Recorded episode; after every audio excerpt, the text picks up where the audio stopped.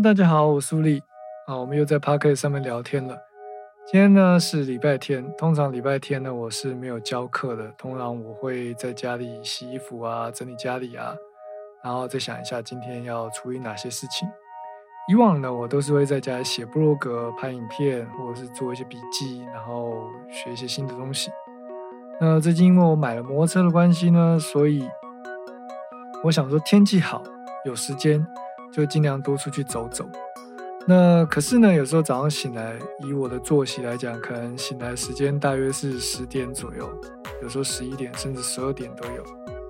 那醒来以后呢，再做一下家事啊，洗衣服、吸地什么，叭叭，可以出门时间可能就已经下午了。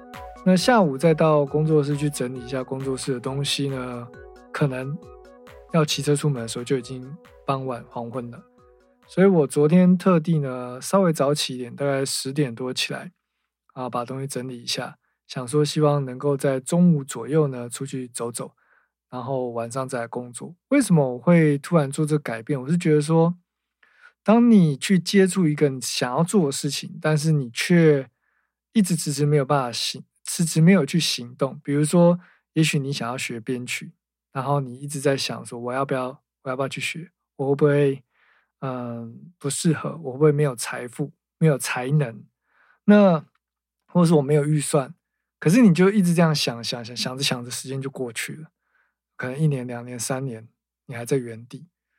那一直影响我很深的一句话就是说：人生只有一次，想要你想要的目标，想要做的事就去做。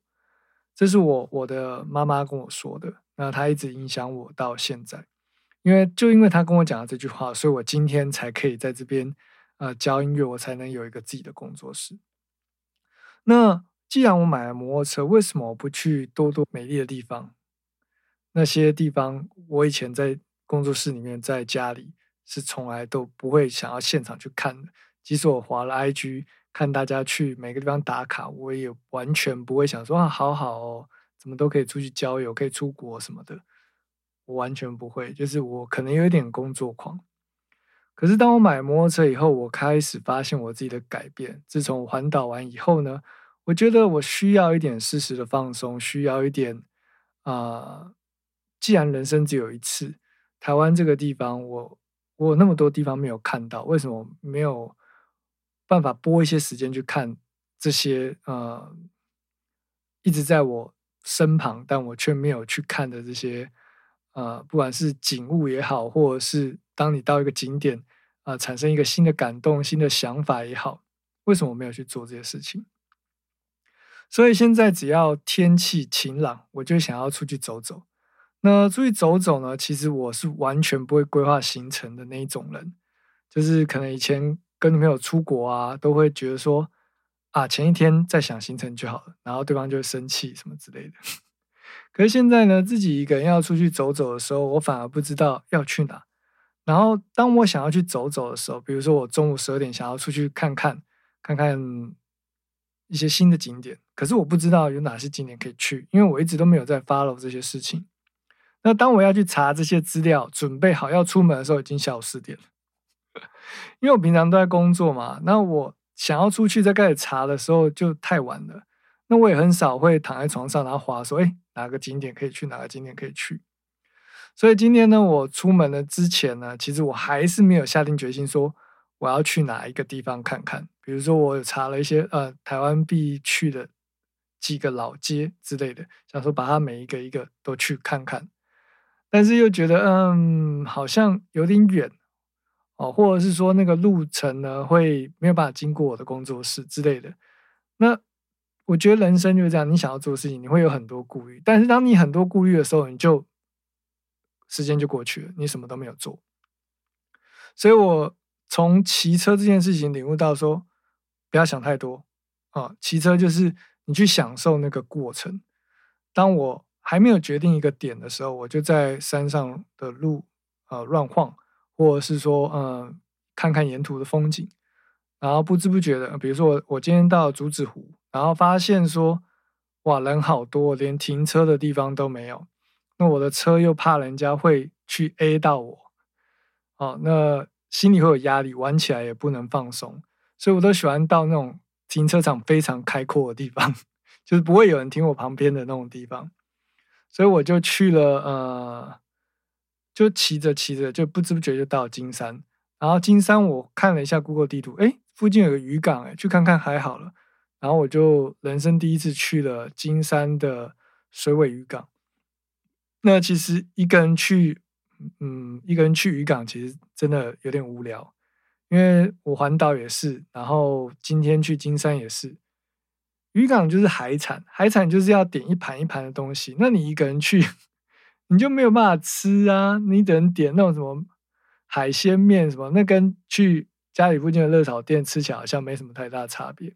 你吃不到新鲜的海鲜，所以我去渔港吃什么？我吃了一个呃大肠包小肠，然后就沿途看看呃小镇的街道。我很喜欢那种就是。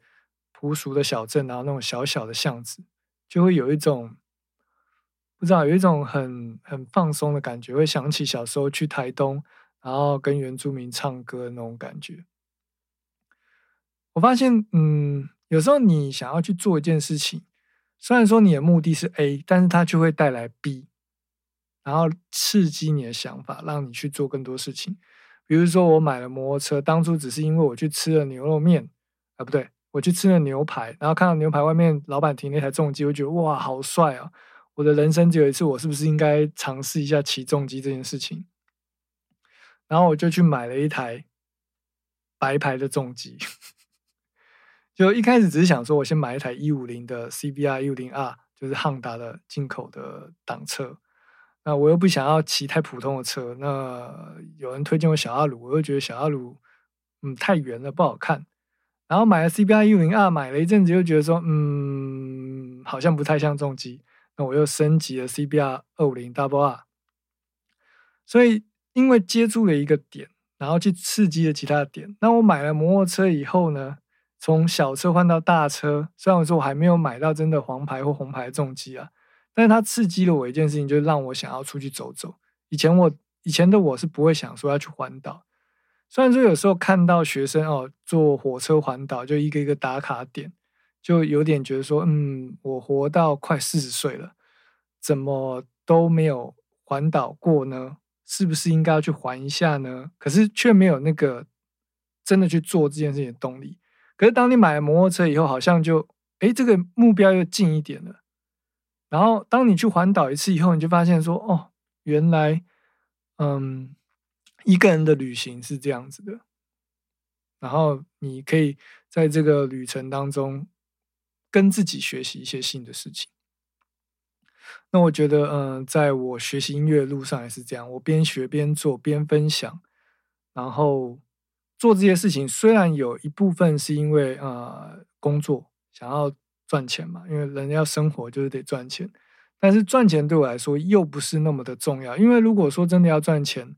最快的方法就是开团体班，或者是说，呃，卖线上课程。可是我又有一点抗拒，就是单纯的赚钱这件事情。我比较希望能够做我喜欢的自己喜欢的工作。嗯，我不知道看哪一本书对我影响蛮大，就是说，人生的目标就是说可以做自己喜欢的工作，然后靠这个工作去赚钱，并且帮助到身边的人，然后你可以靠这份工作。照顾你心爱的人，或是你的家人，那人生应该就很完美了。那虽然说在工作这段时间呢，啊，我曾经每天只睡两个小时，或者是说啊，搞到身体都坏掉，然后现在身体有一些啊后遗症，所以呢，嗯，慢慢的我就开始感受到说，人生就是说，你要试着放慢步调。你要试着去想说，不要那么的，因为年轻的时候总是想要冲嘛。可是到了三十到四十这个年纪的时候，你会发现，有时候你的能力在哪里，你自己知道。那能不能成功，有有时候又靠一个机运。比如说像我录 Podcast，我当初只是因为觉得说，哎，我有这些器材，为什么不试着做做看？虽然听的人不多，但是我还是继续做，因为我对我自己负责。我想要做到一百集，所以我就得做到一百集。那即使没有人听，那我也可以从中学习到一些东西。那因为买摩托车，我拍了一个记录我摩托车的购买的过程跟我的心境，不知不觉又又吸引到一些也一样喜欢骑车的啊观众，然后来留言，然后让我觉得，哎，为什么拍摩托车的影片会比拍教学，我拍那么用心的去拍那些教学，还不如我边骑车然后回来配上一个口白的影片来的互动性高，来的呃观众亲切。为什么？是大家都不喜欢学太艰艰难的东西吗？还是大家下了班脑袋就想要放松？即使教学是免费的，也不想要看。我觉得，嗯，一对一课程比较能够体验得到我在教学上的用心啊。因为在 YouTube 上面拍影片，你没有办法针对一个人的问题去一一的解释，你只能够。你只能够用一个比较简单的方式去讲一些简单的东西，所以我在 YouTube 的影片比较偏向软体教学。但事实上，在我们的音乐制作课程里面，我比较偏向的是怎么样让你可以透过这些练习变成可以自己做出一首歌。就好像我们去学开车一样，教练如果叫你把说明书都看完，然后再告诉你说：“啊，现在我们要坐上车子里面，然后握着方向盘。”打一档八八八之类的，我相信大多数的人就会觉得很生硬。那我们去驾训班，通常老那个教练都会跟我们讲说：“哎，上车，然后方向盘在哪里？就是你会用到什么东西，你就先学什么东西。”所以在我们的课程里面也是，我会先教你最基础的东西，最基础的操作，然后结合一些课程内容。比如说，呃，我教你怎么样分析你喜欢的歌，那你会比较有兴趣。当你有了兴趣以后，才可以刺激你学习的动力。那这个课程为什么没有试上的课程？是因为如果有一个一个小时试上课程，你你能够体验到什么？其实体验不到什么东西。光是你来问一些你平常问题就下课了。那所以后来我就取消了这个单一个小时或一个半小时的体验课程。你要体验就要体验一个 cycle，就是。四堂课这样，哦，那讲的有点有点多，有点杂。总之就是我今天啊去去郊外走走看看的一些心得，然后还有啊，我觉得他跟我对于每件事情看法之间的关系。啊，那不知道这样的闲聊呢，大家会不会想要听？好的，那我们这一集呢，一样就是不要拖太长，大概十几分钟。好，那感谢你的收听，我们下期见，拜。